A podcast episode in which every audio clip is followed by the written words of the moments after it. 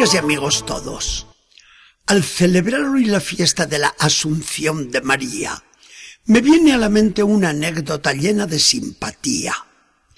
Era la noche de Navidad de 1910, cuando una niña, hija de un ministro del gobierno italiano, se acercaba en Roma a recibir por primera vez la Sagrada Comunión de la mano de un joven monseñor del Vaticano. Dicho monseñor amaba mucho a la Virgen y acabada la misa le encomienda a la niña. Y ahora, pequeña, te pido que reces cada día para que se cumpla el mayor deseo que llevo yo en mi corazón, que llegue pronto el día de la definición del dogma de la asunción de la Virgen Santísima. La niña rezaba por aquel joven sacerdote llamado Eugenio Pacelli, que en 1939 era elegido papa, el gran Pío XII. El 1 de noviembre de 1950, a finales ya del año santo, aquel papa insigne, ante una multitud inmensa, definía como verdad de fe revelada por Dios que la Virgen, resucitada después de su muerte, había subido en cuerpo y alma al cielo. El Papa no obraba así sin más ni más, ni llevado solo por su devoción personal. Había escuchado el clamor de toda la Iglesia, guiada en su fe por el Espíritu Santo. Cuatro años antes, se había dirigido el Papa a todos los obispos católicos del mundo y les había preguntado a cada uno, ¿cuál es tu parecer y el del pueblo cristiano a ti confiado sobre la asunción de la Virgen María en cuerpo y alma al cielo? La respuesta de todos los obispos fue unánime, un sí rotundo. Entonces no había duda alguna. El Espíritu Santo fue dado a la Iglesia para que le enseñara toda verdad. Y si pastores y fieles creían todos lo mismo, esa verdad estaba en el depósito de la revelación. Nuestro pensamiento se nos va ahora a Jerusalén, a los tiempos de los apóstoles. La vida de la iglesia primitiva nos ha quedado impresa con rasgos indelebles y hermosísimos en el libro de los Hechos de los Apóstoles, uno de los libros más bellos de toda la Biblia. Los primeros cristianos formaban una comunidad idílica y encantadora. Predicación ardiente de los apóstoles, fraternidad de todos los bautizados, oración asidua en el templo y en las casas, todos en torno a la mesa donde partían el pan. Era Jesús que se hacía presente por la Eucaristía.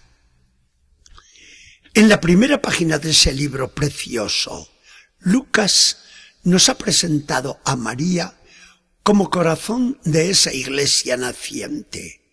Ella alentaba la unión de los discípulos que elevaban las manos al cielo con la madre del Señor Jesús colocada en medio de ellos y confiada a Juan como un hijo.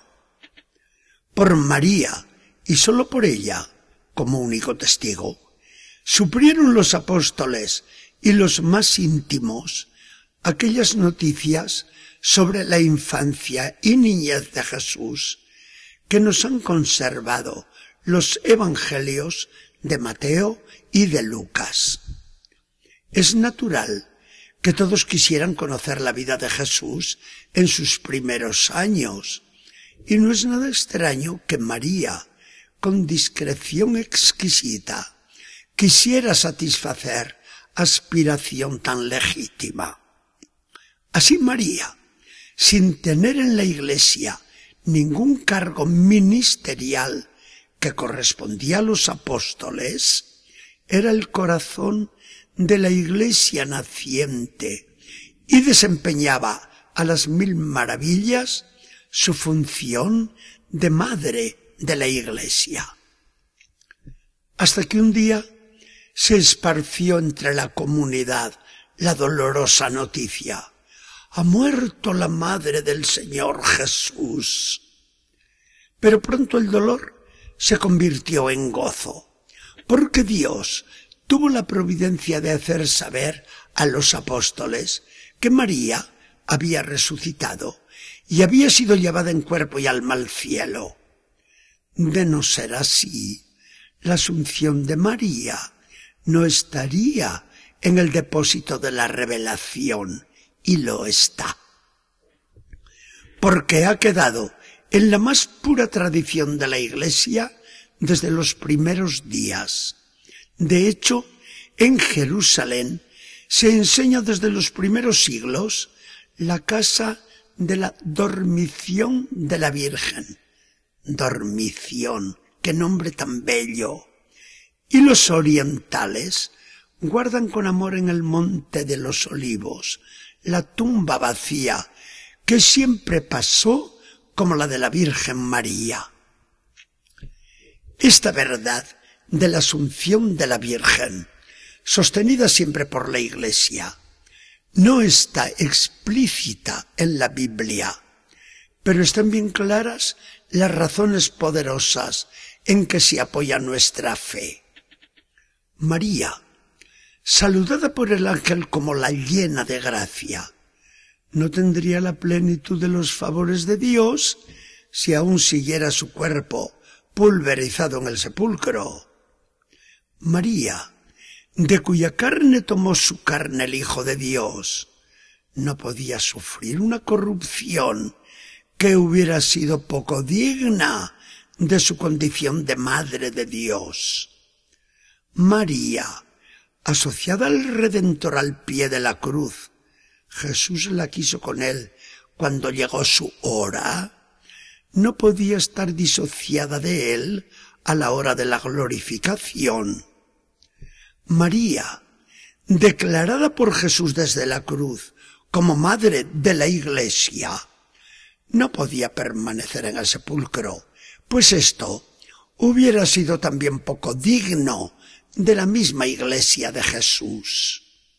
Al estar María glorificada ya plenamente en el cielo, se ha convertido en la imagen futura de la iglesia, que en la misma María ha llegado a su perfección total.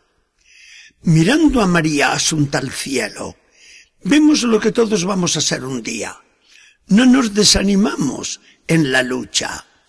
Vemos en María cómo el Señor cumple su palabra de resucitar a los que creen en Él. Y María fue la gran creyente. El concilio nos recordó la verdad de María Asunta con estas palabras.